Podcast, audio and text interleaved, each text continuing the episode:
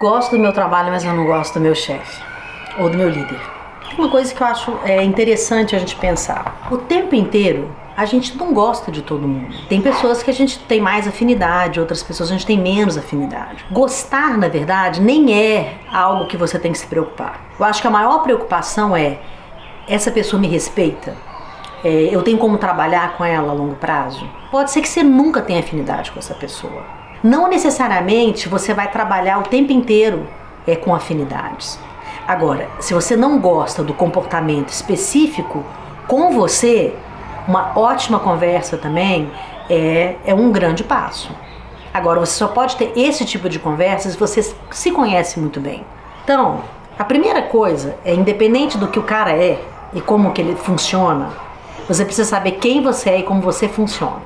Pelo seguinte, você sabendo quem é outra pessoa, não te dá ferramentas para poder agir com aquela pessoa só te dá ferramentas para agir com a pessoa que você não gosta se você souber como você funciona. Se você não sabe o que ele faz disparar em você de emoção básica, ou raiva, ou medo, ou frustração, uma emoção básica que dispara em você, que geralmente são as, as, as que são mais negativas, você não vai ter como reagir. O que, que vai acontecer? Você vai estourar. Então a primeira coisa é o que dispara em mim algo que aquele cara fala.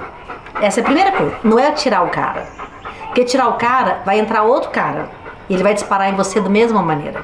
Você sem informação sobre você, você é um remédio sem bula. Você não tem como é, entender o seu funcionamento.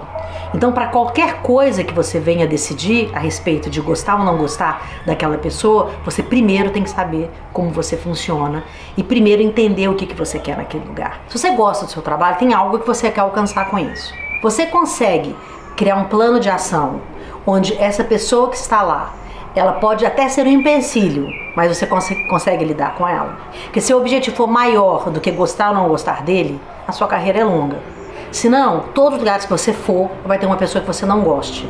E você vai justificar o seu fracasso porque tem uma pessoa que você não gosta.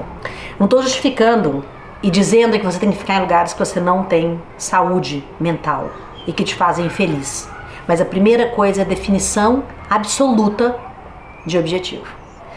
Definir objetivo, entender a personalidade desse cara, entender profundamente como você funciona, como você funciona com esse cara e o que, que você vai fazer com esse relacionamento.